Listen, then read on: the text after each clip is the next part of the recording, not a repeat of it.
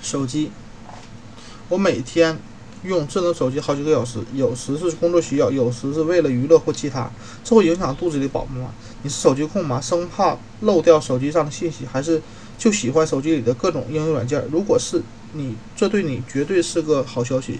研究表表表明，手机及手机产生的辐射对你的宝宝没有任何影响。很想。啊，很想确保安全，但是又想一直用手机。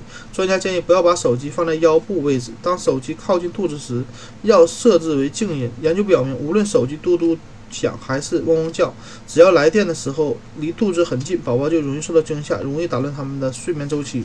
但手机不是一点风险都没有，无论你是否怀孕，开车时使用手机绝对不安全。实际上，在很多地方这是非法的。即使不用手机，拿着手机电话打电话也是很危险，因为通话会分散你的注意力。所以开车时最好把电话调成静音或者干脆关机。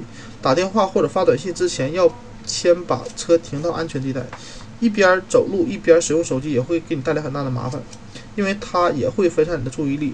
而且随着肚子越来越大，孕妇本来就比较容易摔跤，因为重心不稳又看不到脚下，更不应该让手机为你增添风险。在你发短信或查看前一天晚上发的照片有多少人点赞之前，可以找个地方停下来休息，哪怕是坐在公园的长椅上，靠在商场的墙边，或散步在中途停一会儿。还有一点注要注意，睡前使用手机或平板电脑会让你忙个不停，也会让你在上床后反而睡不着。电子设备屏幕上的光会影响人的睡意，也会抑制。